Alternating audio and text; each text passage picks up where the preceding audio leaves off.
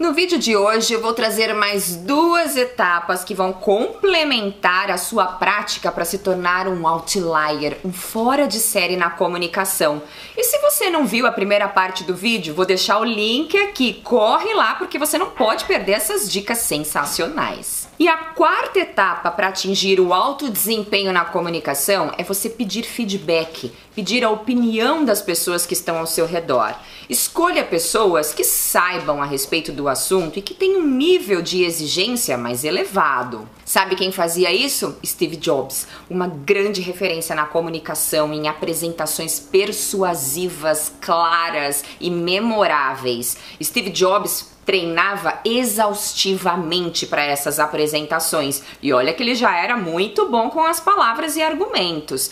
Em seus ensaios, ele apresentava e a cada parte parava pedindo feedback. Tá bom o que eu falei? A velocidade de fala foi interessante? Será que é melhor enfatizar alguma outra ideia? Puxa, se até o Steve Jobs pedia opinião, quanto mais nós. Então, peça sempre o feedback em suas práticas. E outra etapa muito importante, saia da zona de conforto. Se você nunca se esforçar além daquilo que você está acostumado, você nunca vai melhorar. A maioria das pessoas que dizem: "Ah, eu não sou bom para falar em público, eu não sou bom para gravar vídeo, eu não sou boa para me relacionar com os clientes", provavelmente não parou para praticar e melhorar cada uma dessas habilidades. É muito mais fácil dizer que eu não consigo do que eu parar e treinar e praticar. Comece com pequenos passos. Se você tem dificuldade para falar em público, comece apresentando para o espelho, para a tela do seu celular, para o seu cachorro. Sim, tem muitas pessoas famosas e influentes que começaram apresentando para um cachorro. Avance na sua prática pedindo para um amigo, um familiar assistir e te dar um feedback. Depois, escolha um pequeno grupo de pessoas que te dão apoio, que te ajudam emocionalmente.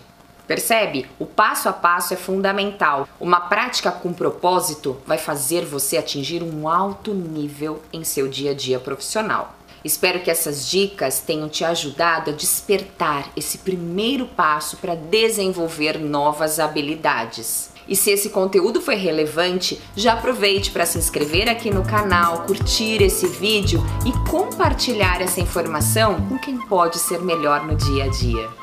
Te vejo muito em breve, speaker. Até o próximo vídeo. Tchau, tchau.